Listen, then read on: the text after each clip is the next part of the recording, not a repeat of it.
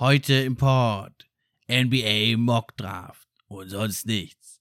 Viel Spaß dabei. Pod für die Fans bringt dir Gerüchte, die News und die Trends. Mit wechselnden Gästen, natürlich die besten, sind wir am Diskutieren.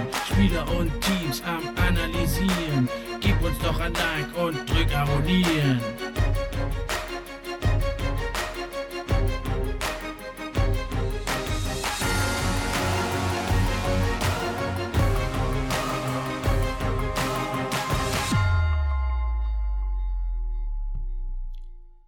Hi, hallo und herzlich willkommen zur neuen Episode vom NBA Fan Podcast. Ich bin wie immer euer Gastgeber Steffen und auch heute freue ich mich über jeden, der eingeschaltet hat. Die letzten Wochen habe ich also mich mit den neuen kommenden Rookies, die in der Draft gezogen werden, beschäftigt, habe wirklich viele Tapes mir angeschaut und versucht, viel rauszukriegen, gerade auch von der Draft Combine, da haben ja viele Journalisten da ihre Eindrücke nochmal geschildert, all das habe ich berücksichtigt in meiner Mock Draft, die es jetzt also gleich kommt. Erstmal aber schauen wir uns doch an die Draft Lotterie, was hat sie für Ergebnisse gebracht? Auf jeden Fall einer der großen Gewinner, der Gewinner eben der Draft Lotterie, die Detroit Pistons. Letztes Jahr hatten sie ja wirklich sehr gut gedraftet mit Killian Hayes.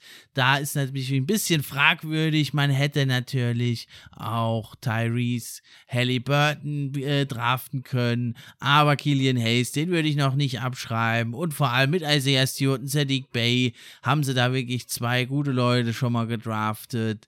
Und jetzt sind sie da, also in der guten Position, die wirklich in den Nummer 1 Pick eben jetzt zu haben. Und es ist also das erste Mal, dass das Team einen Top 5 Pick hat in der Draft seit der berühmten Draft 2003, als sie ja, ja zum Schaden der Pistons Darko Milicic als zweiten da ausgewählt haben und nicht einen der tollen anderen Spieler, die zu haben waren, genommen haben.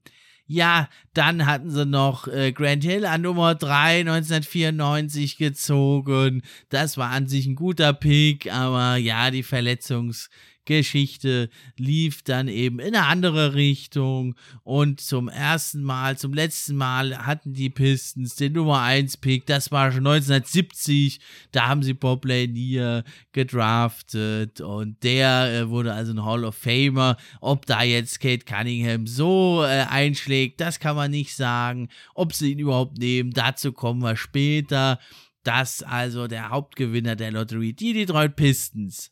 Aber auch an der Nummer 2, die Houston Rockets, haben es also geschafft. Ja, und es war also nicht ganz klar und da kann man wirklich sich freuen in Houston, denn äh, zu 48 Prozent, da wäre der Pick dann zu den Thunder gegangen, aber jetzt haben sie eben den zweiten Pick bekommen, dürfen ihren Pick behalten und da ist jetzt die Frage, wen sie da holen, aber auf jeden Fall sind sie natürlich glücklich, dass sie ihren Pick behalten dürfen.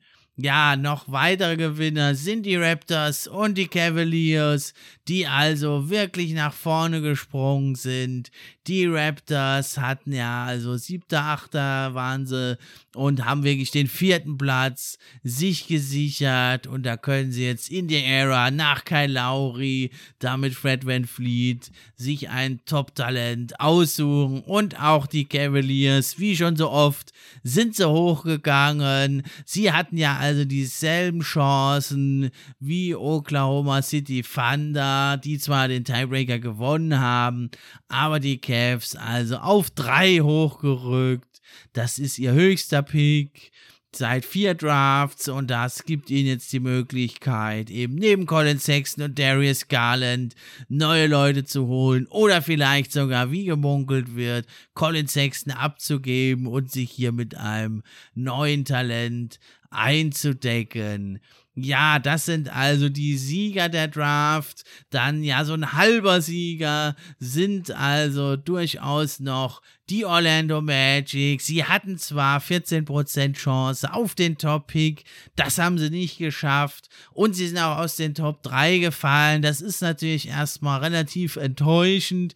Aber das Gute ist, sie haben also den Nummer 5-Pick, der also auch noch ziemlich wertvoll ist ja, es wird ein bisschen so gesehen, dass die ersten vier doch noch höher sind als der fünfte, aber dazu später mehr. Und aber die Magic, deswegen sind sie doch irgendwo auch noch Gewinner, haben also auch den Nummer 8 Pick, den sie jetzt aus dem Trade von Chicago bekommen haben, in dem Nikola Vucevic Break äh, Trade. Und da haben sie also wirklich Glück gehabt. Und da muss man sagen, erstmal haben sie Glück gehabt, dass es nicht lief bei Chicago. Und zum anderen, dass sie jetzt den Pick da eben erhalten haben. Und das ist wirklich äh, gut und äh, echt stark, dass man da also an 5 und 8 picken kann jetzt. Da sollte man doch wirklich äh, eine Möglichkeit haben, gute Leute zu holen und da den Rebuild weiter einzuleiten. Ja, Verlierer sind natürlich die Oklahoma City Thunder, die jetzt auch mal Pech gehabt haben. Ja, sie hatten 52% Chance, in den Top 5 zu landen. Und dann hatten sie eben noch die 48% Chance, dass der Houston Rockets Pick aus, äh, also auf Nummer 5 fällt und dann nach Oklahoma geht. Beides ist nicht geschehen, denn die Rockets, die behalten ja ihren Pick an betrachten an Nummer 2 und die Thunder selber sind also nur an Nummer 6 da gelandet. Ja, haben also da Pech gehabt beides mal auf der falschen Seite der Lotterie gewesen. Und da hätten sie vielleicht zwei Top 5 Picks haben können. Und jetzt haben sie keinen Top 5 Pick. Sie draften nur an Nummer 6, 16 und 18 in der ersten Runde. Aber naja, sie haben ja immer noch einiges in der Hinterhand. Und sie haben ja auch schon Talente wie Pokuschewski und andere, in ihren Reihen. Ja, Verlierer außerdem natürlich die Chicago Bulls, die ja, wie gesagt, ihren Pick an die Orlando Magic abgeben müssen und bei denen es jetzt ziemlich bitter aussieht. 12 zu 17 lief's, äh, ihr Rekord ist nur gewesen nach dem Vucevic Trade und insgesamt bei 31 zu 41 und jetzt haben sie obendrauf kein First Round Pick. Ganz schön bitter. Ja, ganz schön bitter. Ja, läuft's, lief es also in Sachen Draft-Lotterie. Auch für die Minnesota Timberwolves. Es ist ja hier im Podcast schon öfter angesprochen worden. Auch in der Future-Folge zu den Timberwolves. Sie haben also sich entschieden, da lieber ein paar Siege zu holen. Fragwürdige Entscheidung in einer Saison, die eh schon gelaufen war dann am Ende in bedeutungslosen Spielen da nochmal äh, zu punkten und zu gewinnen. Das war, hat sich also angedeutet und da sind sie also nicht in den Top 3 gelandet und deswegen geht ihr Pick an Nummer 7 an die Golden State Warriors. Ja, die sind auch eigentlich ein Gewinner der Lotterie, denn sie bekommen also den Nummer 7 Pick der Minnesota Timberwolves und die Golden State Warriors behalten auch ihren eigenen Pick, der auf Nummer 14 lag. Und da wird ja ziemlich viel gemunkelt, dass sie vielleicht Wiseman und den Nummer 7 Pick oder sogar auch noch den Nummer 14 Pick traden wollen. Dazu aber später mehr. Ja, noch ein Gewinner der Draft Lottery, das war Swin Cash von den New Orleans Pelicans, die da geschickt wurde und die also ganz berühmt wurde. Die Pelicans draften nur an Nummer 10, ja, und äh, da war sie ganz enttäuscht und hat traurig geguckt und das ist also ein Meme geworden, bekannt äh, im Internet. Das ist also ihre Enttäuschung, wirklich wunderbar, kann man noch viele Jahre verwenden. Ja, das ist also zusammengefasst das Ergebnis der Draft-Lotterie. Aber jetzt kommen wir zur Mock Draft. Welches Team wird wahrscheinlich welchen Spieler sich holen?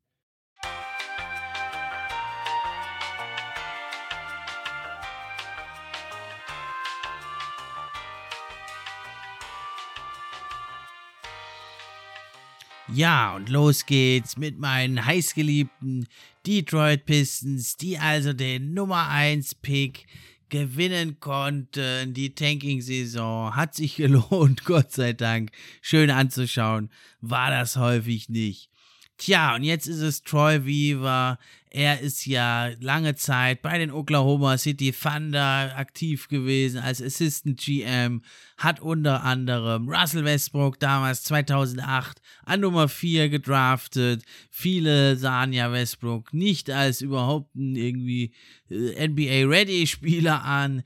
Dann hat er noch 2009 James Harden gedraftet an Nummer 3, Sergi Barker auch noch 2008 an 24 und auch noch einige andere. Also 2010 haben sie Eric Bledsoe an 18 gedraftet, Presti und Troy Weaver, Reggie Jackson an 24 oder auch 2013 mit dem Nummer 12 Pick Steven Adams, den kaum einer kannte.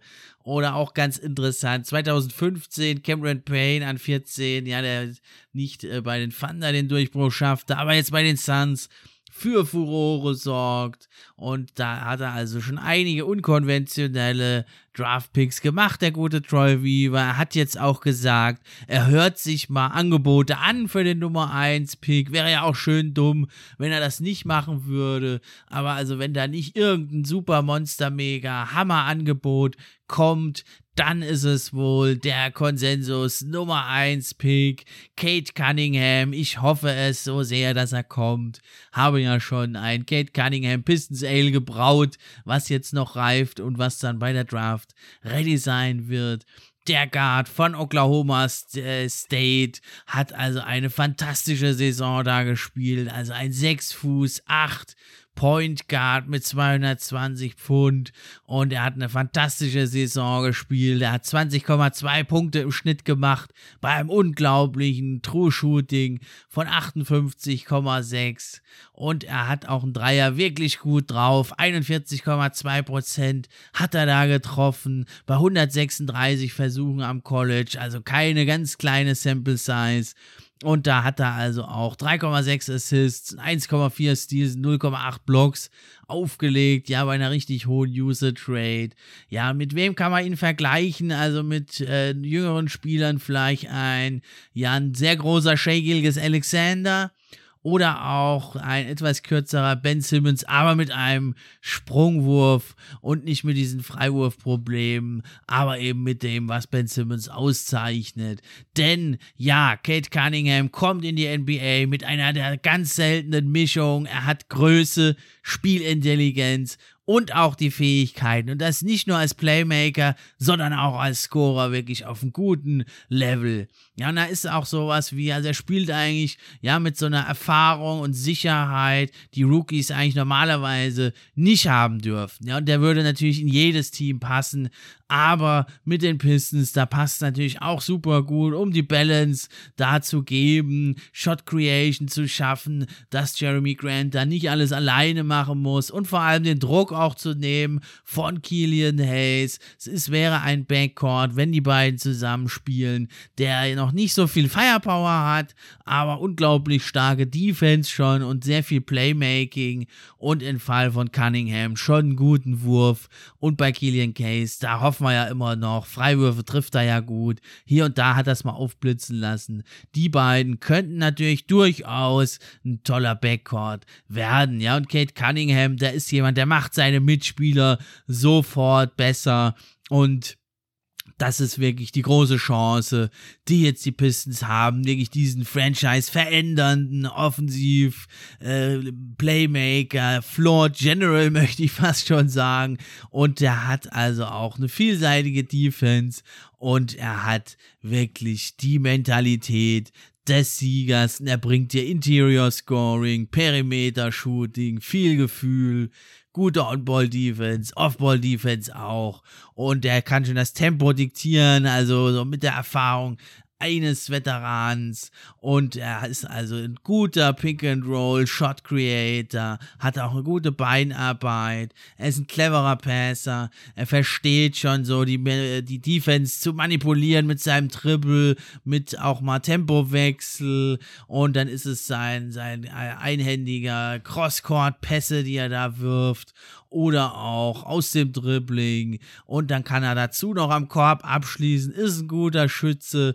Und auch natürlich ein Postscorer, das wird zu beachten sein, denn als Point Guard, da hat er ja vor allem kleinere Gegner gegen sich und dann noch dazu, das macht ihn wirklich zu einem guten Partner, auch für Killian Hayes, wenn der denn sich weiterentwickelt, denn auch Offball, also er cuttet zum Korb, er verändert, also relocated, äh, holt auch mal einen Rebound. Oder ist sich auch nicht zu schade, mal einen Screen zu setzen, da muss man wirklich sagen, ein Kandidat fürs All-Defensive-Team, genauso wie fürs All-NBA-Team, wenn denn seine Entwicklung so weitergeht. Ja, was sind seine Schwächen? Ja, also durch die Größe natürlich hat er jetzt nicht so eine Explosivität und Geschwindigkeit wie vielleicht manch anderer junger Point Guard.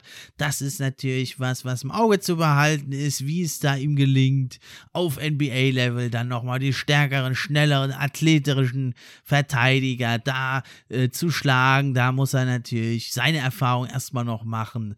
Dann manchmal ist es so, dass er also da auch Pässe machen will, die eigentlich schon zugestellt sind. Das führt dann zu Turnovern und da seine laterale Schnelligkeit, die muss er natürlich gegen die ganz kleinen, ganz schnellen Guards, da muss er natürlich dran arbeiten, liegt auch an seiner Größe.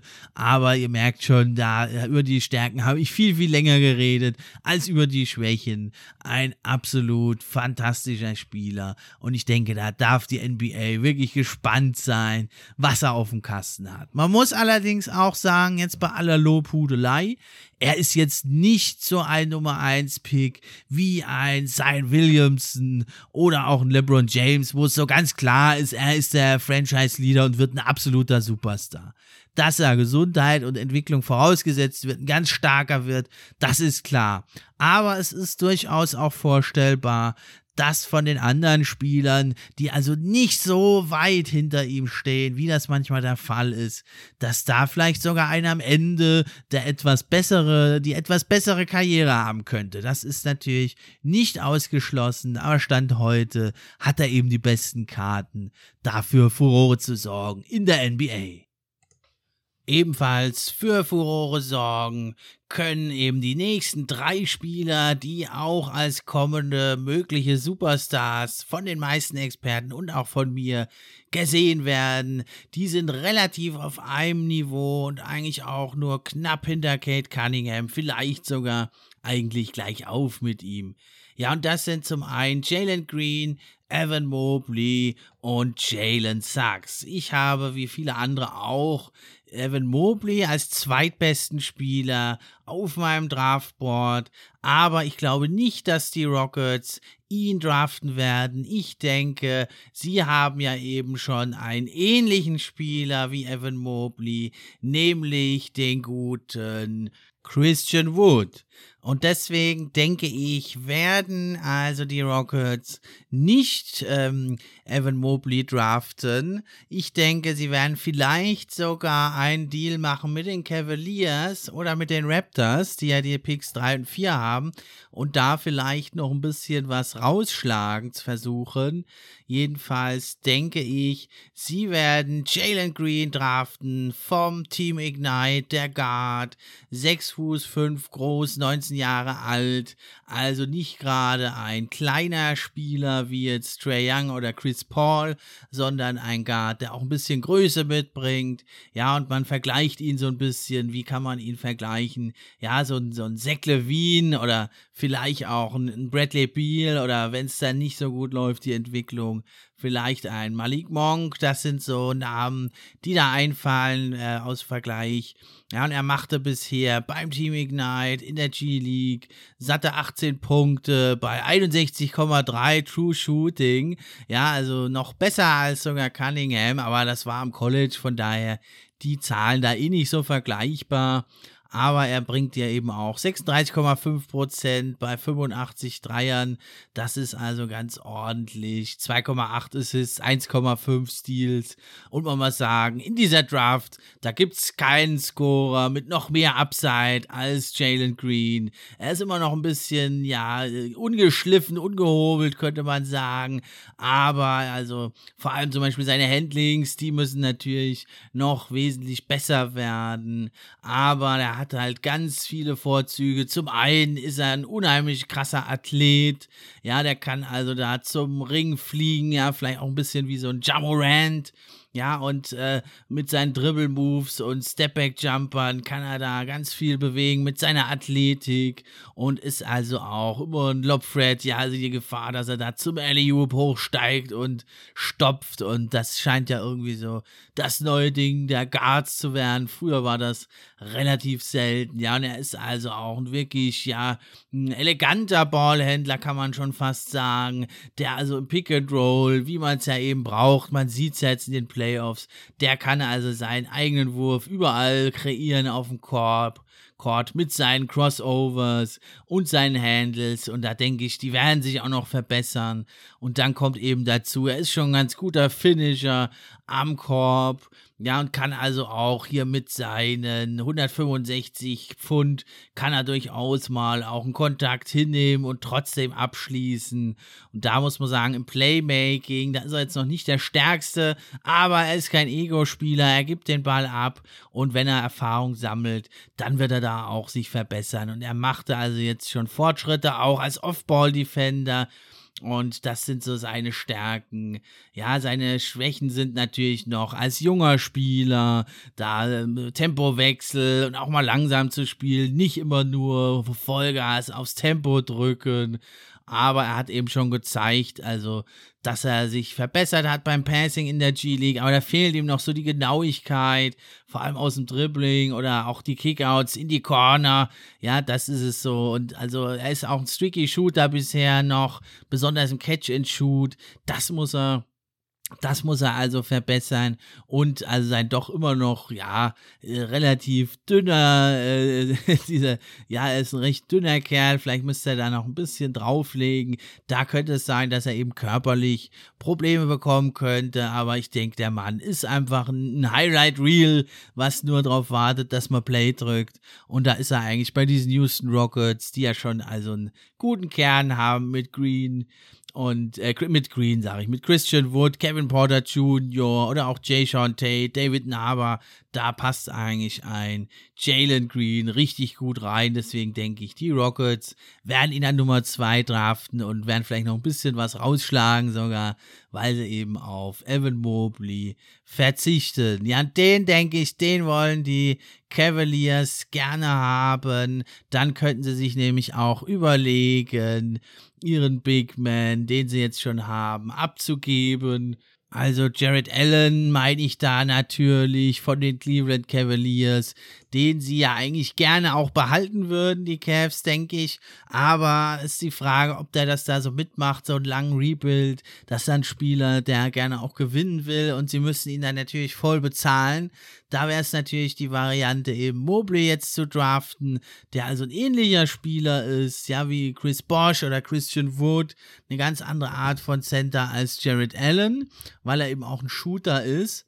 Und ähm, der ist halt erst 19 Jahre alt, der Mobley, und mit dem kannst du halt dann Sexton und Garland zusammen deinen jungen Chor also aufbauen.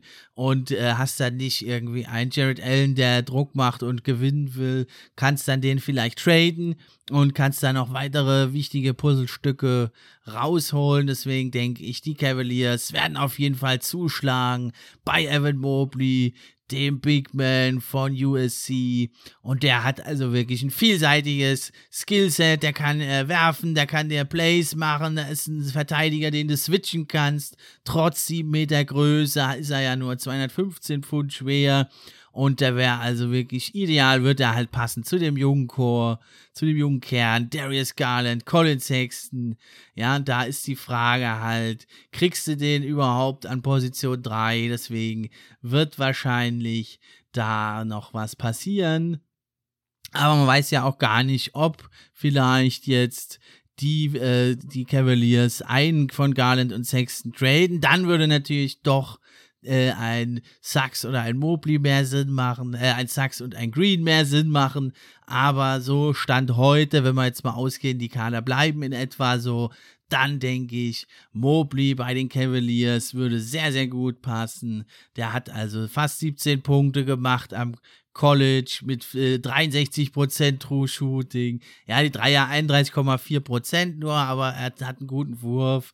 Man sieht schon, äh, mit ein bisschen Erfahrung geht das sicherlich noch ganz schön aufwärts bei ihm und vor allem 8,6 Rebounds und drei Blocks, also aller Ehren wert. Und das ist also auch seine große Stärke, das Shot-Blocking und die On-Ball-Defense. Und er kann also auch geswitcht werden da gegen etwas kleinere Spieler. Dazu kommt natürlich, er ist wirklich ein sehr, sehr elitäres Pick-and-Roll-Potenzial hat er. Also er kann äh, Pick-and-Pop machen, kann rausgehen für Jumper, kann selber dribbeln hier und da mal. Oder er kann also auch zum Korb gehen. Da trifft er eben Hookshots mit beiden Händen.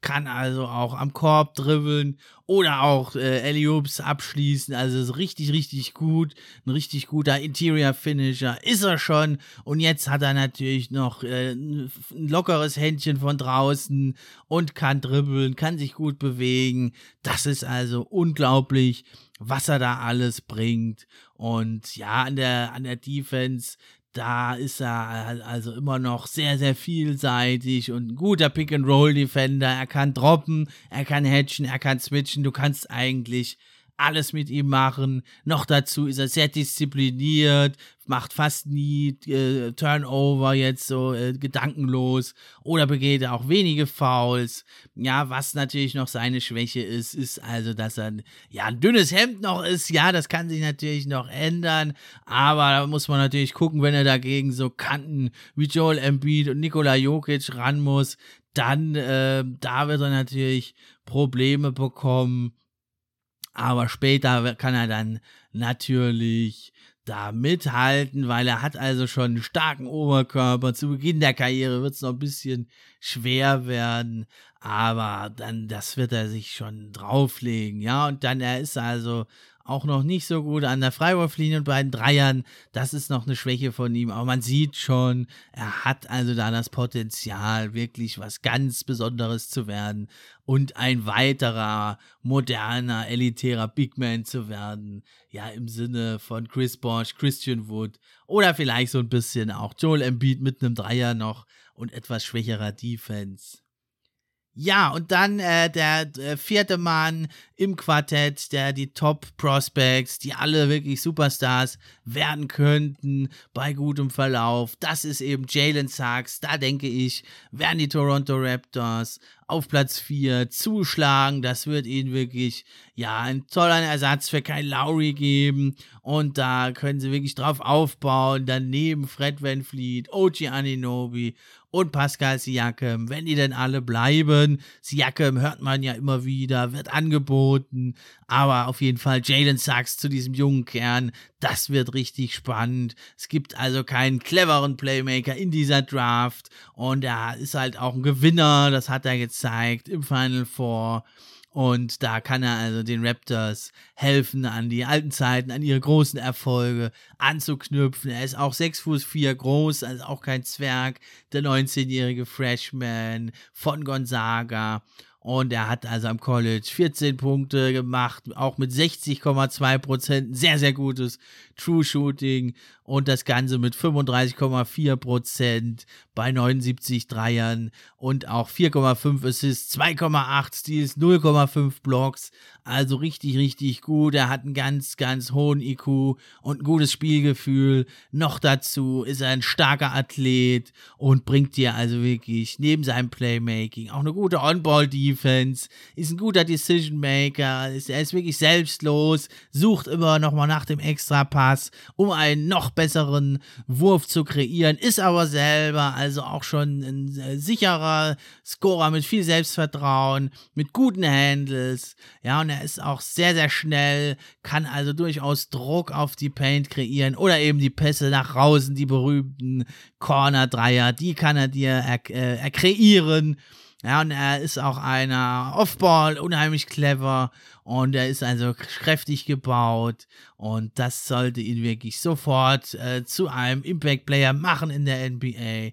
Der ist wirklich auch einer, der als Vorbild ja auf dem Court vorangeht mit seinem Einsatz, ja, den er jedes Spiel zeigt dass seine Schwäche ist. Also er ist immer noch ein streaky Shooter und auch der, ja, der Dreier, der fällt noch nicht so, nicht so konstant und da sieht man aber doch schon auch das äh, Potenzial, dass er das durchaus verbessern kann. Und er hat also jetzt am College auch schon Floater noch hinzugefügt. Das ist schon mal, das ist schon mal ganz gut. Aber da an diesen, ja, an diesen Würfen im Zwischenraum, da muss er natürlich noch arbeiten.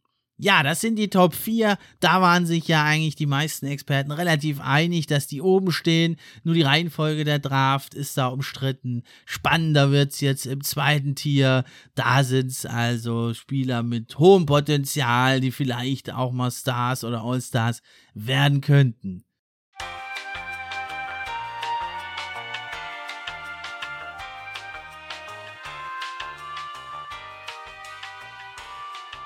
Ja, und da beziehe ich mich jetzt vor allem auf die Erfahrungen, die gemacht wurden jetzt bei der Draft Combine. Und da haben sich mehrere Spieler nochmal richtig in den Vordergrund gespielt, allen voran. Scotty Barnes hat es da wirklich krachen lassen anscheinend, hat also ein 39 und ein Half Inch Vertical gezeigt und einige der allerschnellsten Drills und da hat er wirklich äh, großes Lob bekommen. Und er hat also auch seinen Wurf als deutlich verbessert gezeigt. Und hat da wirklich alles rausgeholt, was man da machen kann. Hat sich nochmal deutlich nach vorne geschoben. Ein anderer Spieler, der also wirklich ein, der, ja, eine Art Bass kreiert hat, obwohl er gar nicht da war er trainiert momentan in Südkalifornien mit dem US, äh, nicht mit dem US, mit dem australischen Nationalteam. Da ist er im olympischen Roster und da hat man wirklich von ganz vielen Teams Interesse gehört an ihm anscheinend. Und er spielt ja mit den Boomers, mit den Australien. Ja, jetzt in Las Vegas äh, demnächst das äh, olympische Qualifikationsturnier und da äh, werden also die, die äh, Scouts wirklich da rein reinströmen und sich das anschauen. Ja, wer also jetzt beim Draft Combine noch auf sich aufmerksam gemacht hat, ist James Booknight, der also wirklich ein tolles, äh, tolle Wurf gezeigt hat und hat wirklich alles getroffen, was man nur treffen kann und hat dabei also auch tolles, ja, Footwork und also eine super Körperbeherrschung gezeigt. Er ist also ein Spieler, der sich auch nochmal hier deutlich jetzt äh, hochgeschafft hat, vielleicht sogar in die Top 10. Muss man mal schauen, was jetzt noch in den anderen Workouts bei ihm so abgeht. Und dann ein weiterer Mann auf dieser Liste ist also Sharif Cooper, der auch wirklich abgeliefert hat, hat fantastisch getroffen, hat seine Schnelligkeit gezeigt und also die Ballhandling-Skills, äh, die äh, deutlich stärker, als man das früher eigentlich gesehen hat von ihm, hat da nochmal ganz schön an sich gearbeitet, hat da in einem 60 Minuten Workout unheimlich abgeliefert und hat also auch seine elitäre Kondition da bewiesen und hat sich darum eben, wie die zuvor genannten, da nochmal ein Stück nach oben spielen können auf dem Zettel. Ja, und deswegen bei mir an der Nummer 5 als erster Spieler von der Kategorie, ja, High Level Upside, gute Rotation bis All-Star Spieler, denke ich, die Oklahoma City Thunder werden nicht ihren Scotty Barnes bekommen, denn ich denke, die Orlando Magic, die werden an 5 schon zuschlagen, werden sich Scotty Barnes, den Forward von Florida State, holen. Ja, man kann ihn so ein bisschen vergleichen mit einem Draymond Green, Pascal Siakam, so in der Richtung bewegt sich das bei ihm. 6 Fuß 7 groß, 19 Jahre alt.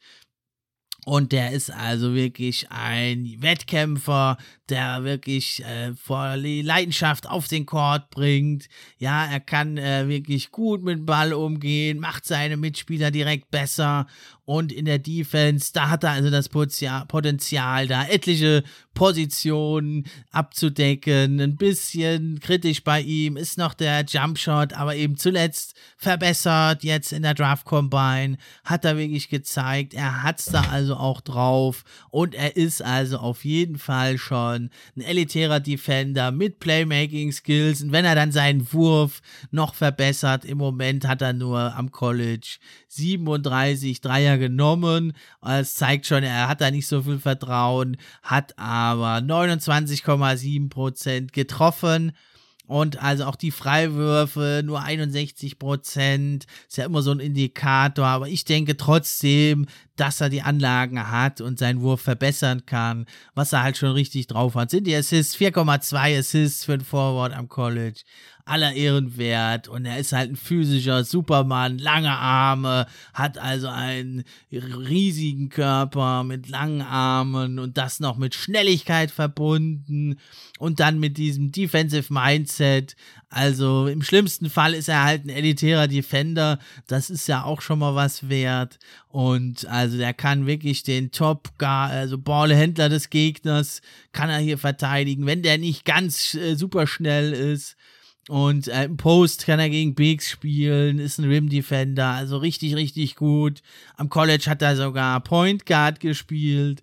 Da wird er allerdings, äh, also jetzt äh, auf äh, Forward sicherlich gehen.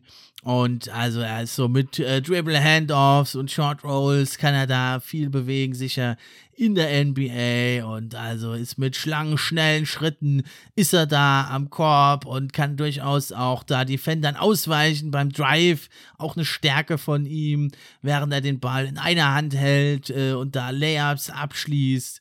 Und also im Open Floor, da ist er eine Dampframme, ist nicht zu stoppen und da musste wirklich aufpassen. Dann ist er noch dazu, also ein ganz aktiver Offensive Rebounder mit einer Nase für Rebounds und einfach ein Hustle-Player, der kämpft und sprintet einfach über den Korb das ist eine wahre Freude. Ja, er muss natürlich, das sind so seine Schwächen noch, er muss lateral in der Defense schneller werden, um da wirklich die elitären Defender in der NBA die, zu stoppen, ja, ein elitärer Defender zu werden. Und das ist also das, ähm, ja, das ist Scoring am Perimeter, da muss er noch hinkommen und die Shooting-Mechanismen, die müssen bei ihm vielleicht ein bisschen sich noch ändern. Sieht ein bisschen steif manchmal aus an der Linie, ja, aber das hat er jetzt in der Draft Combine gezeigt, dass er da eigentlich mehr drauf hat auch ein, äh, jetzt ein, äh, tieferes, clevereres, advanced, also Low Post Game kann er dir noch nicht bieten im Moment. Aber ja, ähm, so ein äh, Lonzo Ball, der hat ja auch seinen Jumper mitten in der NBA-Saison verändert und ist also hier auch ein effektiver Pick-and-Roll-Playmaker geworden. Ja, und deswegen denke ich also, dass die Orlando Magic Scotty Barnes an Nummer 5 draften werden. An 6 dann die Thunder, meiner Meinung nach, werden also Jonathan Kuminga draften. Die meisten haben ihn ja äh, an Nummer 5 schon gesehen. Ich denke also, Scotty Barnes wird ihn da noch verdrängen, aber an 6 werden dann die Thunder eben zuschlagen, dich den 18-jährigen 6 Fuß 8 Forward, ebenfalls vom Team Ignite, da holen und der hat halt die Kombination von Größe, Kraft und Ballhandling. Das macht ihn zu so einem, ja, Scoring Forward. Das würde gut passen zum jungen Kern der Oklahoma City Thunder, die ja also da Shea Gilgis Alexander, Lou Dort, auch schon ein guter Verteidiger haben. Wenn du da jetzt noch als Forward dann einen Kuminga dazu gibst, das könnte eine ganz explosive Mischung werden, denn Kuminga ist einfach wirklich ein Athlet und er hat elitäres defensives Potenzial, könnte da also mit Lou Dort wirklich den Flügel und den Perimeter zumachen. Er ist auch ein talentierter, aber auch sehr roher Shot Creator mit aber einem guten Handle, ja, der wirklich da schnell am Korb auch mal abschließen kann. In ein, zwei Dribblings steht er plötzlich am Korb und ja, er hat Spin Moves, Crossovers, Hesitations immer mal wieder drauf. Dann äh, hat er mal wieder einen schwachen Tag. Ja, also, aber er ist also eigentlich an sich ein guter Passer. Er findet gut Cutter oder Roller und er kann auch selber dann als Screener eingesetzt werden und äh, oder eben dann äh, neue äh, offene Mitspieler finden. Er kann beidhändig am Korb abschließen und ist auch ein guter Rebounder. Ja, was seine Schwächen sind, was ihn so ein bisschen, ja, zu, zurückgesetzt hat, ist, dass er seine Wurfauswahl natürlich überdenken muss. Bisher, da äh, ist für ihn fast jeder Wurf ein guter Wurf.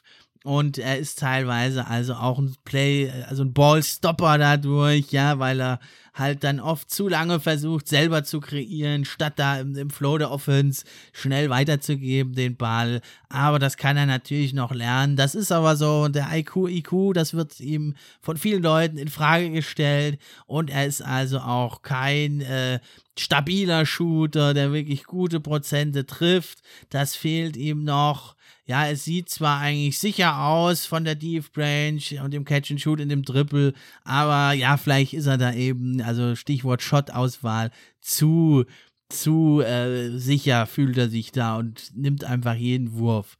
Dann muss man sagen, ist er als Defender bisher, ja, also zeigt er oft auch nicht so den IQ an der richtigen Stelle, sich aufzuhalten, verpasst man die Rotations, fällt auf Pumpfakes rein. Da ist es also wirklich eine Frage. Das hat ihn hier bei mir auch ein bisschen runtersinken lassen, jetzt eben auf Platz 6 auf meinem Draftboard. Das ist der Game IQ.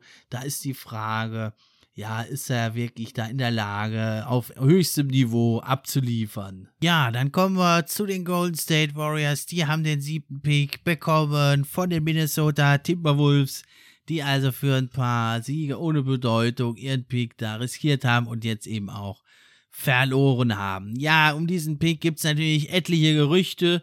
Die Golden State Warriors bieten wohl diesen Pick an im Paket mit James Wiseman. Das haben mehrere Executives, auch einer von den Grizzlies hat das wohl also verlautbaren lassen.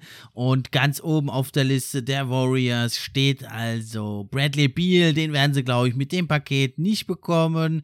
Aber dann ist die Rede eben von Pascal Siakam von den Toronto Raptors. Da ist natürlich die Frage, machen das die Raptors oder sind sie so von Pascal Siakam überzeugt, dass sie ihn nicht hergeben wollen? Ich denke, die Raptors sollten diesen Trade wirklich in Betracht ziehen, denn ja, was kannst du denn kriegen wirklich für Pascal Siakam und dass er jetzt so der Go-To-Guy, der Nummer 1 Mann in deinem Team ist, das hat er eigentlich jetzt gezeigt, das ist er nicht. Aber natürlich so dein zweit-, drittbester Spieler oder auch viertbester Spieler, da ist er natürlich richtig, richtig stark. Und da ist die Frage, ja, was kriegst du eben? Und da, also so einen elitären Center, ja, Talent eben zu bekommen, wie Wiseman, das ist natürlich einiges, plus noch diesen Nummer 7 Pick. Also das sollen die Raptors sich wirklich überlegen. Ich gehe jetzt mal davon aus, dass die Warriors den Pick behalten, dass sie keinen Trade-Partner finden. Und dann denke ich, aber auch für die Raptors wäre der interessant, Davion Mitchell, der Mann von Baylor, der Guard, der ist schon 22 Jahre alt, der ist also relativ erfahren, der müsste also da direkt ähm, beitragen können. Der hat jetzt allerdings äh, im Draft Combine ist ein bisschen kleiner gewesen, als es eigentlich angegeben war. Er ist nur sechs Fuß groß. Das könnte ihn natürlich dann bisschen behindern, aber er hat also einen, einen, einen, guten Körper, ist also da ein starker, giftiger Verteidiger und das könnten die Warriors natürlich brauchen als ein Bench-Scorer oder auch einen, den du mal am Schluss reinwerfen kannst. Und da ist es also genau, was den Warriors gefehlt hat, ein Spieler wie ihm und er könnte da also helfen, so die Brücke in die Zukunft zu schlagen. Er ist also ein giftiger Angreifer mit einem guten Ballhandling, eine gute On-Ball- und Off-Ball-Defense und ein richtiger Hustle-Player. Ja, noch dazu ist er ein relativ dynamischer Shot Creator mit einem schnellen ersten Schritt. Das braucht er natürlich auch in der NBA, da also nur sechs Fuß groß ist und er hat also einen riesigen Schritt gemacht denn äh, in seinen ersten beiden, also in der ersten Saison von 31 Prozent hat er nur getroffen am College. Er ist ja mehrere Jahre geblieben. Die ersten zwei Jahre hat er also nur 31 Prozent Dreier getroffen und jetzt im dritten Jahr 45 Prozent, ja, bei 141 Versuchen, also richtig stark. Der hat also auch 14 Punkte da gemacht, fast 62 Prozent True Shooting. Das ist also richtig gut. Bisher am College konnte er also auch mit beiden Händen gut da äh, am, unterm Korb abschließen. Da muss er natürlich seine Schnelligkeit wirklich ausspielen in der NBA, weil er halt so klein ist und er ist also wirklich ein High-IQ-Defender, der wirklich immer in der richtigen Position ist, rotiert und da auch gute Closeouts macht. Ja, was halt wirklich sein Problem ist, ist die Wingspan, seine Arme zu kurz und überhaupt natürlich die Athletik, also die Schnelligkeit, die hat er, aber ja, er hat schon am College nur wenige Freiwürfe ziehen können und die auch nicht ganz so gut getroffen. Das ist also so ein bisschen die Frage, kann er da äh, wirklich in der NBA das liefern, aber erstmal von der Bank kommt, für die Warriors eben ein guter Pick, weil er eben doch also auch ein bisschen Erfahrung schon mitbringt und ja schneller als andere Rookies da beitragen kann. Und das ist ja, was die Warriors brauchen. Die wollen ja nochmal richtig angreifen jetzt auf den Titel, da ja Clay Thompson zurückgekehrt ist. Dann kommen wir schon zum Nummer 8 Pick und da sind die Orlando Magic am Drücker und ich denke, sie werden einen Deutschen draften, nämlich Franz Wagner, den Forward von Michigan, ist ja dort in die Fußstapfen seines Bruders getreten, der ja im Moment auch bei den Magic aufgelaufen ist und wahrscheinlich da auch bleiben wird. Wäre eine coole Story. Ja, sein Bruder, der ist zwar auch ein Forward, aber ist ein ganz, ganz anderer Spieler. Ja, also der ist 6 Fuß 9 groß, 19 Jahre alt. Und der bringt vor allem defensiv richtig starke Qualitäten mit. Und da wäre für die Magic wichtig. Die lagen ja nur auf dem 26. Platz. Ganz untypisch für ihren Trainer, so eine schlechte Defense zu haben. Und da brauchen sie das natürlich. Und wenn man in die Zukunft schaut, ja, da haben die ja ihre Shot Creator, Muckle Fulls und andere. Und da ist natürlich äh, dann äh, Franz Wagner ja noch als Secondary Playmaker und, und ein Cutter und, und ein Scorer wirklich eine allererste Wahl. Ja, der ist schon ein richtig guter Spot-Up. Dreierschütze, ja, also und so mit wenigen Dribbeln, eins, zwei Dribbeln, da kann er also richtig gut schon abschließen. Er verliert kaum mal den Ball, ja, und ähm, also auch am Elbow oder zum Korb kann er durchaus mal ziehen. Und vor allem ist er so ein Glue Guy, er behält den Ball nicht, er bewegt den Ball schnell, verändert seine Position, setzt Screens. Also echt ein ganz, ganz vielseitiger Mann und vor allem der hohe IQ ja, fast ein Computer hat er im Gehirn, sagt man da, in Michigan. Der kann wirklich Plays schon im Ansatz erkennen und dann also da hingehen, dass die Gegner gar nicht in ihren Lieblingsspot kommen. Richtig, richtig gut. On- und Off-Ball. Ja, Off-Ball noch besser sogar als On-Ball. Und er hat also wirklich seine Beweglichkeit, Geschwindigkeit dramatisch wirklich verbessert. Und also das könnte noch durch das NBA Strength and Conditioning Programm da äh, noch mal stärker werden. Ja, er hat jetzt nicht so die Super Dribble Moves, aber äh, man braucht ihn ja jetzt auch nicht als primären Ballhändler, sondern eher als zweiten oder dritten Mann. Ja, und ähm, ja, bisher kann er noch mit links nicht so gut abschließen und er ist auch, er ist zwar ein ganz ordentlicher Athlet, aber er ist jetzt so kein Super Danker, der dir da äh, den Rim runterholt. Das ist er also nicht, aber eben durch seine Vielseitigkeit, denke ich, kann er den Magic unheimlich viel bringen die ja dann schon ihren zweiten Pick haben in dieser Draft. Und dann mit Scotty Barnes haben sie ihren Scorer und mit, ähm, mit äh, Franz Wagner ja auch auf dem Flügel eben haben sie dann also einen richtig vielseitigen Klugei, den man immer gebrauchen kann, denke ich. Ja, dann kommen wir zum neunten Pick. Da sind die Sacramento Kings an der Uhr.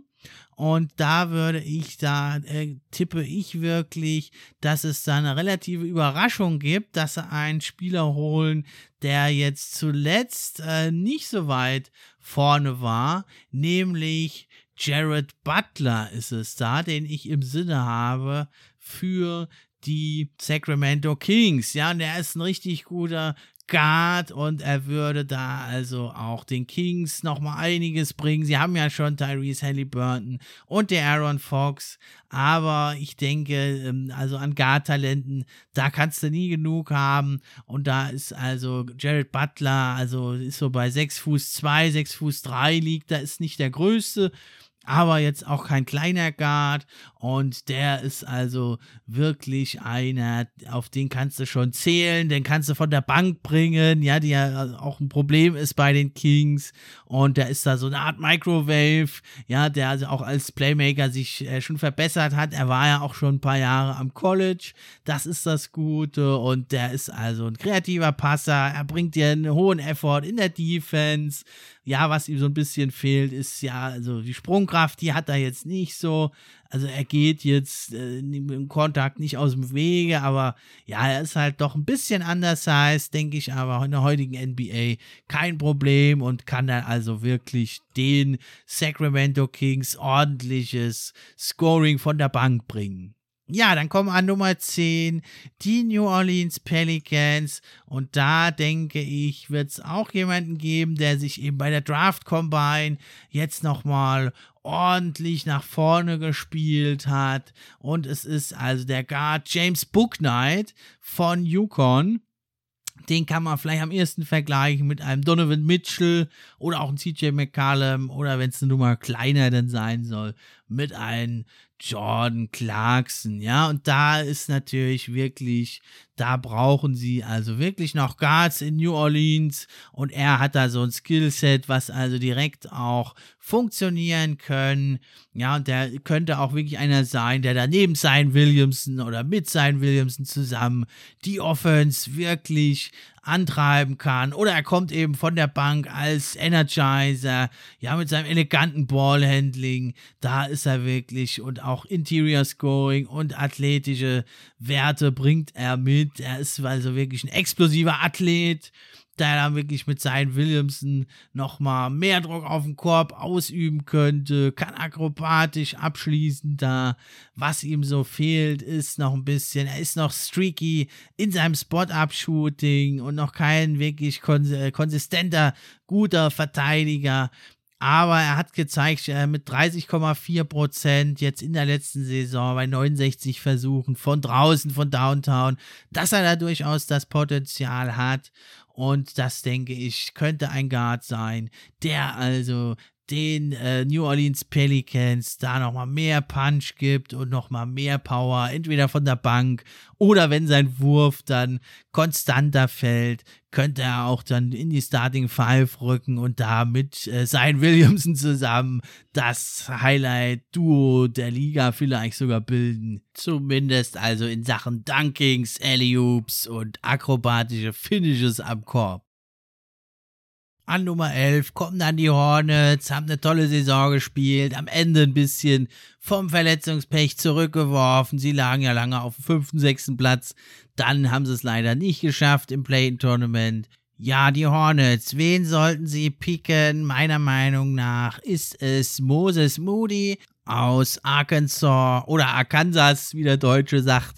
Er ist ja so am ehesten zu vergleichen, würde ich sagen, mit ja, Michael Bridges, Ojo, OG Anunobi. Ja, mit ein bisschen mehr Scoring allerdings. Er ist so zwischen 6 Fuß 4 und 5 der 19-jährige Freshman und der ist eigentlich genau das, was man jetzt noch braucht in, in äh, Charlotte äh, als Verstärkung des Kerns, den man da hat. Könnte er da auf dem Flügel wirklich helfen, da diesem äh, tollen Backcourt, da mit Rosier und Lamello Ball da noch zu verstärken. Als ein cleverer Spieler, der gut Dreier trifft. Er hat 145 genommen in der letzten College-Saison und davon fast 38 Prozent getroffen. Auch 82 Prozent von der Linie und 6 Rebounds mit 17,4 Punkten hat er da gemacht. Fast 59 Prozent True Shooting. Also er ist ein richtig guter Rebounder, On-Ball-Defender, ein Hustle-Player und er verfügt also auch über Perimeter-Shooting.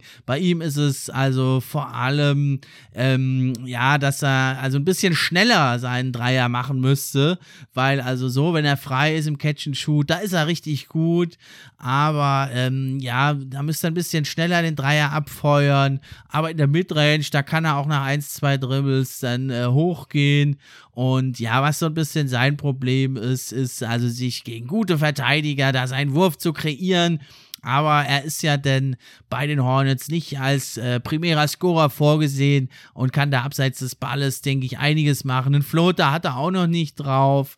Fouls kann er auch nicht so gut ziehen und am Korb schließt er auch nicht so sehr gut ab, aber das muss er eigentlich, denke ich, da auch überhaupt nicht machen bei den Hornets, denn äh, da haben die ja andere Spieler dafür und er ist ja mehr so dann der dritte, vierte Mann vielleicht mal, aber das kann er auf jeden Fall gut bringen, der Moses Moody. Dann kommt auf Nummer 12, äh, sind die Spurs dran. Und ich denke, die werden mal wieder ihrem Ruf als internationale Picker äh, gerecht werden und werden den Big Man von Besiktas Istanbul nehmen, Alperen Sengün.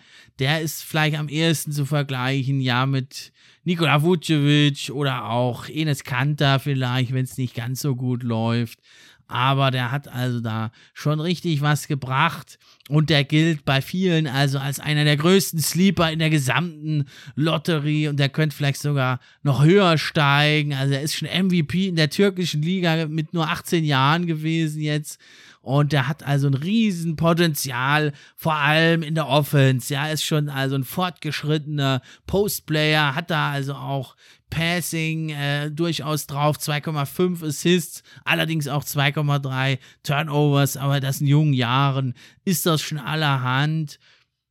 Und ja, da hat auch einen ganz guten Wurf drauf. Bei ihm ist es natürlich die Defensive, die so ein bisschen das Problem ist. Aber er ist sehr aktiv, intelligenter Spieler, hat wirklich ein gutes Gefühl fürs Game und ja, er hat also auch schon 19,2 Punkte gemacht mit 70% True Shooting und das mit nur 18 Jahren. Also der 6 Fuß 10 Big Man ist also wirklich ein ganz, ganz großes Talent. Die Frage ist halt ein bisschen, ja, äh, die Defense, aber wenn seine Athletik sich da noch ein bisschen verbessert, dann denke ich, dass er also vor allem auch Offball und äh, durchaus da, da äh, Einsatz zeigt er schon und das kann er dann noch lernen. Im Moment ist halt das große Problem, er ist noch kein Shooter und er ist ein äh, zu kleiner Center eigentlich. Und da ist die Frage, was ist mit den defensiven Problemen, wie kannst du die kaschieren? Aber er hat einfach in der Offensive da so ein großer Upside, da, dass es egal sein wird den Spurs. Sie werden da zuschlagen und ihn sich holen. Ja, und sich holen können auch die Pacers einen guten Mann. Und das ist meiner Meinung nach an Nummer 13 Josh Giddy. Dann der Australier, ich hatte ihn ja vorhin schon kurz angesprochen, der Guard von Adelaide, allerdings ein sehr großer Guard, 6 Fuß 8, 18 Jahre alt. Und er wird, wie gesagt, in Las Vegas ganz genau unter die Lupe genommen werden. Was bringt er dir vor allem im Moment bisher? Playmaking, Playmaking und nochmals Playmaking.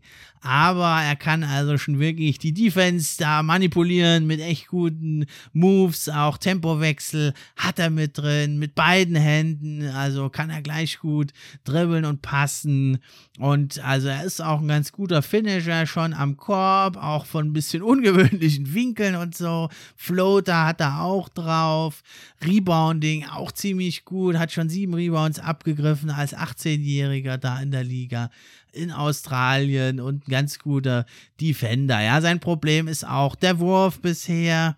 Da muss man auch die Mechanics irgendwie mal überdenken. Aber er ist halt so ein Allround-Spieler. Der hat da also in Australien da 11,4 Punkte, 7,4 Assists, 7,1 Rebounds. Das liest sich schon sehr, sehr gut. Bisher ist er halt im, Problem, im Moment noch äh, sehr anfällig, wenn es darum geht, äh, schnellere Gegenspieler zu verteidigen oder eben auch größere. Da wird es die Frage sein, wo kannst du den verstecken in der Defense? Das wird also wirklich die Frage sein. Ja, und dann kommen wir zu dem letzten Spieler, den ich hier im zweiten Tire sehe. Also in dem Tire ja, durchaus äh, guter Rotation bis All-Star. Das, da waren die jetzt alle bisher drin. Und der letzte, den ich da sehe, das ist der 14. Pick. Und das sind ja wieder die Warriors. Und da denke ich, die werden sich für Kai Jones, den Big Man aus Texas, entscheiden. Also aus Texas am College hat er gespielt. Und äh, ihn kann man so ein bisschen vergleichen mit Christian Wood auch. Ja, das ist also wirklich das, ähm, was wirklich noch da auf dem Tisch ist für die Warriors, wenn sie dann wahrscheinlich Wiseman abgeben oder nicht so überzeugt sind von ihm, dann kann es hier also der aus den Bahamas stammt, der glaube ich.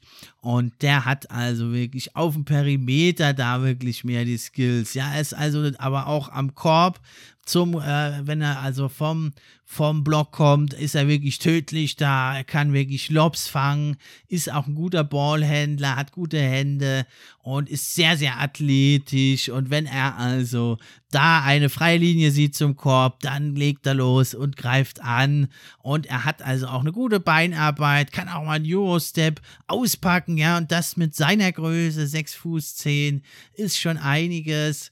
Und dann kann er also auch vom Dribbling, also doch ganz flüssig aussehende Jumper auspacken. Trifft natürlich noch nicht ganz so hochprozentig, aber zeigt da eben das Potenzial und er ist ein unglaublich beweglicher Defender. Und wenn man eben Weißmann dann vielleicht doch abgibt, dann kann man eben, hat man hier mit ihm einen guten Ersatz, der auch nicht da in der Starting Five sofort das bringen kann, aber vielleicht von der Bank da einiges bringen kann. Ja, seine Schwächen sind, er ist natürlich noch zögerlicher Schütze, weil es noch nicht so gut trifft, einfach seine Würfe. Teilweise trifft er auch nicht die richtige Entscheidung. Ja, und die Shooting Mechanics und die Freiwürfe, die sind auch noch nicht so auf dem Level da, aber er hat halt einen unglaublichen Upside auf seiner Seite. Und ja, er hat also erst mit 15 angefangen und dass er jetzt schon hier so weit oben steht, das zeigt natürlich, er ist ein ganz, ganz außergewöhnliches Talent. Bei ihm könnte es allerdings halt ein bisschen, bisschen länger dauern. Ja, und deswegen wäre er auch wieder für die Warriors, ja, für die Bank jemand, der beitragen kann diese Saison, aber eher auch ein Langzeitprojekt. Ja, das sind die in meinem ersten, in meinem zweiten Tire sind. Also das sind im ersten Tire, da hatte ich ja die möglichen Superstars und Franchise-Players. Da habe ich also Pistons, äh, Cunningham, die Rockets, Jalen Green, Cavaliers, Evan Mobley und die Raptors, Jalen Sachs. Dann habe ich so in meinem zweiten Tier, das war eben, was jetzt besprochen wurde, da habe ich, sehe ich immer noch einen sehr hohen Level an Upside, eine gute Rotation-Spieler, bis All-Star ist da perspektivisch drin. Das waren also an 5 die Magic mit Scotty Barnes, an 6 die Thunder mit Jonathan Kuminga, an 7 die Warriors mit Davian Mitchell, an 8 nochmal die Magic mit Franz Wagner, an 9 die Kings mit Jared Butler, an 10 die New Orleans Pelicans mit James Booknight und dann zuletzt eben die Hornets mit Moses Moody, die Spurs, Alperen Sengun, die Pacers, Josh Giddy und die Warriors mit Kai Jones. Weiter geht's dann gleich mit den Rotation-Spielern mit Upside. Das ist der dritte Teil. Da habe ich dann nochmal sechs Spieler. Die werden jetzt dann aber nicht mehr so ausführlich besprochen.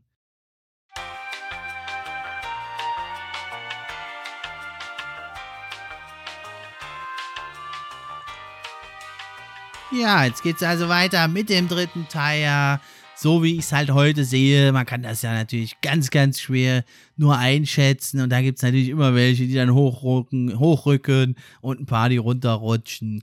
Aber im Stand heute, nach bestem Wissen und Gewissen, sehe ich das halt so. Die Wizards sind als nächstes dran und da würde ich mal tippen, dass sie Keon Johnson verpflichten. Der war lange Zeit auch weiter vorne schon auf dem Draftboard gewesen, ist also ein guter Wingman. Aus Tennessee hat er da gespielt. Kann man vielleicht vergleichen mit einem Cadavius Caldwell Pope oder auch einem Gary Harris, also ein sehr athletischer Spieler, ein guter Defender, aber ihm fehlt es noch ein bisschen am Wurf und da ist er also relativ inkonsistent. Deswegen sehe ich ihn hier nur in diesem Tire Rotation Spieler mit Upsides. Ja, Nummer 16 sind dann wieder die Thunder dran. Und da ist es vielleicht äh, sinnvoll, dass sie sich entscheiden für Usman Garuba, der Vorwort von Real Madrid. Aber er ist halt schon also ein elitärer Defender, ein intelligenter Defender, kann auch switchen, ein guter Passer. Ja, und er hat jetzt nicht so den größten Vertical und er trifft auch nicht so gut aus dem Feld, könnte aber eben dann für die Oklahoma City Thunder da ein äh, gut gewinnbringender Mann sein. 6 Fuß 8 Forward ist er da. Ja, dann geht's weiter mit den Memphis Grizzlies. Und die sollten sich entscheiden für Zaire Williams, auch ein ganz interessanter Mann, der Flügelspieler aus Stanford, ja, über 6 Fuß 8 ist er groß, und da, ähm, ja, ist er wirklich einer, der ein gutes Ballhandling hat, auch schon eine ganz gute Defense. Und ja, er war jetzt, er ist jetzt nicht der Go-To-Scorer, aber er hat so das Potenzial, hier und da mal da angedeutet. Also er trifft jetzt den Dreier noch nicht so gut, aber 80% Freiwürfe deuten an, dass er mehr hat. Aber er muss also seine Shootingform verändern und dann ähm, ist er wirklich vielleicht in der Lage, da das zu sein, ja, was äh, die Grizzlies noch brauchen, neben Jamorant und Dylan Brooks. Da hätten sie noch mit Zaire Williams, also einen guten Mann in der Hinterhand für die Zukunft. Dann auf 18 sind nochmal die Oklahoma City Thunder dran. Und da würde ich das wirklich also empfehlen. Die haben das, glaube ich, auch schon geäußert, dass da Interesse besteht an eben Sharif Cooper, wie ich es gesagt habe. Der ist nochmal in der Draft Combine so richtig nach oben gespült worden. Der Freshman, der 19-Jährige, ist ein guter Floor General, Playmaker, gutes Gefühl fürs Spiel, beidhändiger Finisher am Korb.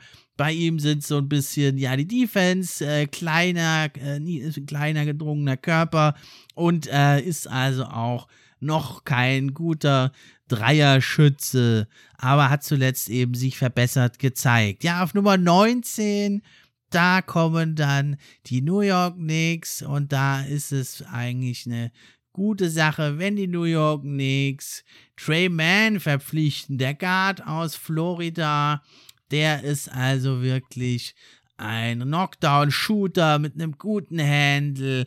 Der hat jetzt in Florida 16 Punkte aufgelegt pro Spiel bei 40% von der Dreierlinie, bei 112 Versuchen, auch 83% von der Freiwurflinie. Also genau das Perimeter-Shooting, Ballhandling, was die nächstes Jahr suchen und was ihn da verzweifelt, also wirklich äh, gefehlt hat, muss man sagen, in der Serie gegen die ähm, Atlanta Hawks in den Playoffs. Und da hat ja also Tom Thibodeau schon gesagt, das muss jetzt also ein Shooting, Shooting, Shooting muss her. Und da ist Trey Mann genau der Richtige. Also den kann man vielleicht mit D'Angelo Russell oder einem größeren Darius Garland von den Cavaliers, kann man den also vergleichen. Ja, und der letzte Spieler, den ich also in diesem Tire sehe, Rotation-Spieler mit Upside zu mehr, das ist also Jaden Springer, ganz interessanter Mann und den sollten die Hawks, wenn er da noch da ist, vielleicht geht er auch sogar ein Stück höher. Einige sehen ihn da viel, viel höher. Ich sehe ihn halt hier auf 20 bei den Hawks. Würde also auch gut passen. Ja, da haben die ja Hawks einige offene Fragen. Was ist mit John Collins? Und da ist die Frage mit Lou Williams, der wird ja Free Agent. Da bräuchte man noch einen weiteren Guard. Und da könnte natürlich Jaden Springer, der Energizer, auf beiden Seiten des Courts sein. Der ist also ein Gewinner, hat er gezeigt in Tennessee. Und ja, er, er muss halt noch da so an seiner Wurfauswahl arbeiten. Er ist aber schon ein guter On-Ball- und Off-Ball-Defender. Könnte vielleicht sogar ja mit Trae Young zusammen irgendwann mal spielen. Kyle Lowry und Mark Brockton sind Spieler, finde ich, die man mit ihm vergleichen kann. Und er trifft also auch den Dreier schon sehr, sehr hochprozentig am College. Über 44 Prozent. Allerdings auch nur bei 45 Versuchen. Das ist also mein letzter Spieler in dem Tire, Rotation Spieler mit Upside. Die Wizards also mit Keon Johnson, die Thunder, Usman Garuba, die Grizzlies, Sayer Williams, die Oklahoma City Thunder nochmal, die haben ja hier mehrere Picks in den nächsten Jahren haben die ja noch viel, viel mehr. Sharif Cooper, das wäre echt ein guter Mann für die Thunder. Und eben dann noch die Knicks mit Trey Mann und die Hawks mit Jaden Springer. Im nächsten Teil sind dann noch gute Rotation-Spieler.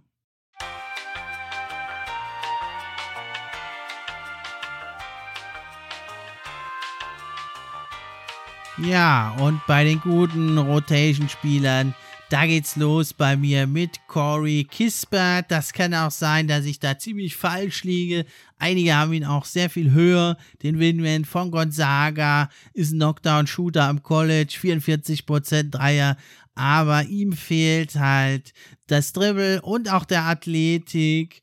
Und man muss sagen, ja, also da hat er also off the dribble äh, nicht so viel getroffen und nur als Spot-up-Corner-Schütze, denke ich, wird sein Wert in der NBA nicht so hoch sein. Er ist auch schon 22, hat nicht mehr ganz so viel Upside wie manch anderer an 23 sind dann die Lakers da, die ja dringend mal wieder ein paar junge Beine gebrauchen können, aber die auch natürlich gucken, dass sie doch schon relativ fertige Spieler bekommen. Deswegen denke ich, Chris Duarte könnte der Man sein. Er ist schon 23 und er bringt Perimeter-Shooting und Hustle bei guten Quoten 42,4% von der Dreierlinie und 81% von, den, von der Freiwurflinie der Wingman aus Oregon. Dann kommen also jetzt zweimal die Rockets dran. Zum einen denke ich, sollten sie draften den Forward JT Thor von den Auburn Tigers. 6 Fuß 10 groß, beweglicher Mann, ganz interessanter äh, Kandidat für die Rockets. Ja, dann haben sie jetzt schon also einen Guard mit Jalen Green und sie haben einen Big Man mit JT4. Was bleibt dann also noch? Dann sollten also die Rockets sich doch auch noch ein Forward gönnen. Darum habe ich Greg Brown ausgewählt. Er ist natürlich wirklich noch ein äh, junges Talent. Der ist sehr, sehr roh, aber hat unglaublich viel an Hoffnung, was er da mitbringt und Entwicklungspotenzial. Könnte echt ein sehr, sehr guter Two-Way-Player werden. Ja, ein athletischer Finisher ist er schon. Defensives Potenzial zeigt er auch. Er hat einfach die Größe und könnte ein sehr guter Help-Defender werden. Bisher ist er halt noch kein so guter Shooter, relativ steif. Auch seine ja, Wurfmechanismen an der Linie und auf dem Feld, aber der hat halt unheimlich viel Talent und da wäre er natürlich nochmal ein guter Pick jetzt für die Rockets, nachdem sie schon Big Man dann und einen Guard sich geholt haben. Weiter geht's mit den Clippers. Und die könnten ja dringend mal auf Garten Upgrade gebrauchen zu Pat Beverly. Und da ist also Nashon Highland ein, eine gute Wahl, der 6 Fuß 3 große Point Guard von VCU. Auf der 26 sind die Nuggets dran. Da ist nochmal ein ganz interessanter Mann, der also aus Salgiras Kaunas kommt. Das ist also nochmal ein Europäer, niemand anderes als Rokas Jokubaitis. Und also er ist wirklich ein äh, abgezockter Spieler und ähm, ja, wenn jetzt Will Barton und Facundo Campazzo beide in die Offseason in der Free, ähm, Free Agents werden und Jamal Murray ja sich noch erhält, erholt von seinem ACL, da kann Denver also wirklich unbedingt Verstärkung brauchen im Backcourt. Und das bringt er also der gute abgezockte Playmaker Pick and Roll, da kann er sich natürlich noch verbessern aber er ist schon, er zeigt Ansätze, dass er ein guter Dreierschütze wird, ist ein ganz guter Finisher am Korb schon mit beiden Händen. Ja, bei ihm fehlt natürlich, ähm, ja, das Dribbling äh, und also, dass er da aus dem Dribbling die Dreier besser trifft, aber wird ganz interessant, wie der Mann aus Kaunas sich da in der NBA schlagen wird. Als nächstes sind die Brooklyn Nets dran und da ist noch zu haben zu dieser Zeit ein guter Shooting Guard Small Forward, der also weiteres Shooting da den Nets geben kann. Die brauchen ja außerdem noch einen Big Man Center, den werden sie aber nicht in der Draft holen, den werden sie sich so irgendwie organisieren. In der Draft, da sollten sie sich holen den Shooting Guard Small Forward, Trey Murphy, der dritte von Virginia, ist auch einer, der also jetzt im Prozess vor der Draft sich extrem verbessert hat und also er verfügt über eine gute Größe und ein starkes Shooting und das können also selbst die Brooklyn Nets von der Bank auch nochmal gebrauchen. 6 Fuß 9, 43 Prozent am College, das sind denke ich mal Werte, die für sich sprechen. An Nummer 28 sind dann die Sixers an der Reihe. Ja, jetzt leider wieder einmal gescheitert kurz vor den Conference Finals im Spiel 7 und es zeigte sich einfach, sie haben nicht genügend Shooting und Playmaking und da passt ja niemand besser als Quentin Grimes, der Shooting Guard von Houston und der ist ja wirklich einer der besten Shooter im College-Spiel gewesen, ist auch ein guter Passer und der hat also jetzt auch im Draft Combine wirklich sehr, sehr gut abgeschnitten und er scheint schon physisch bereit zu sein, der 21-Jährige da wirklich beizutragen und kann dann, denke ich mal, mit seinem Shooting, aber auch guter Defensive beitragen, die Sixers zu verstärken in der neuen Saison. An 29 sind dann die Phoenix Suns am Drücker ihres Zeichens in die NBA Finals gerade eingezogen und da könnten sie sich nochmal ein ganz interessantes Talent sichern aus Europa. Um Rocco Prkacin geht's, den Kroaten von Sibonia Zagreb, 18 Jahre alt, Power Forward und seines Zeichens ist er eben der Sohn von Nikola Prkacin, der also früher auch schon in der Nationalmannschaft von Kroatien mitgespielt hat. Das Spiel ist ihm also in die Wiege gelegt worden. Ganz interessanter Mann mit sehr, sehr viel Entwicklungspotenzial. Ja, und dann der letzte Pick, die ähm, die äh, Utah Jazz haben ihn den letzten Pick. Es ist ein Spieler, der teilweise in anderen Draftboards viel weiter vorne steht, zuletzt aber doch ja ziemlich am Sinken gewesen ist sein Stern. Er könnte aber natürlich auch ein gutes Stück weit weiter vorne landen. Es geht also um Jalen Johnson. Der ist also bei vielen äh, jetzt abgerutscht zuletzt, ist der Forward von Duke, 19 Jahre alt, ist eigentlich ein, also, also ein vielseitiger Forward, der den Korb angreift, der also zwar nur 18 Dreier genommen hat, die aber gut getroffen hat, bringt ein bisschen Athletik, Playmaking und Rebounding. Bei ihm ist es halt auch ein sehr ineffizienter und steifer Wurf, sieht überhaupt nicht gut aus. Und ja, also er macht sehr, sehr viele Turnover und vor allem in der Defensive, da ist er wirklich ganz, ganz schwach. Und viele Teams, die sind halt besorgt, da ähm, über seinen Charakter, nachdem er dann schon äh, da mitten in der Highschool das Team verlassen hat. Und dann bei Duke äh, ist er ja auch weggegangen nach 13 Spielen, hat nicht mehr gespielt. Und das hat dazu geführt, dass ich ihn da auch jetzt ganz ans Ende gesetzt habe von meiner Draft, von meiner Mock Draft, die damit auch abgeschlossen ist. Ihr könnt euch das Ganze auch in Ruhe nochmal im Internet anschauen. Aber ich wiederhole auch nochmal gerne jetzt meine letzten Picks, die guten Rotation-Spieler. Zum einen waren es ja die Knicks mit Corey Kispert, dann die Lakers, Chris Duarte, die Rockets, JT Thor, und dann nochmal die Rockets mit Greg Brown, die Clippers mit Nashon Highland, die Nuggets, Rokas, Jokubaitis, die Nets, Trey Murphy der Dritte, die Sixers, Quentin Grimes, die Suns, Rocco Precazin und die Jazz mit Jalen Johnson ja, das war's. Steckte echt einiges an Arbeit drin. Es sind natürlich noch etliche Namen, die man hier jetzt als Prospects nennen könnte, aber ich habe mich jetzt eben Stand heute auf diese 30 festgelegt und bin jetzt echt mal gespannt, wie es dann ablaufen wird durch die Trades, äh, die da kommen werden und also wo Picks dann hoch oder runter getradet werden oder ganz weggetradet werden, wird es mir das wahrscheinlich noch mal ein bisschen versemmeln.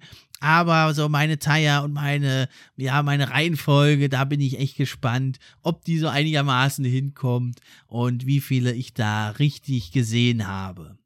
Das war's für heute. Ich hoffe, es hat euch Spaß gemacht. Das war's. Ich bin raus. Der Pod für die Fans dir die Gerüchte, News und die Trends. Mit wechselnden Gästen, natürlich die besten, sind wir am Diskutieren. Spieler und Teams am Analysieren. Gib uns doch ein Like und drück Abonnieren.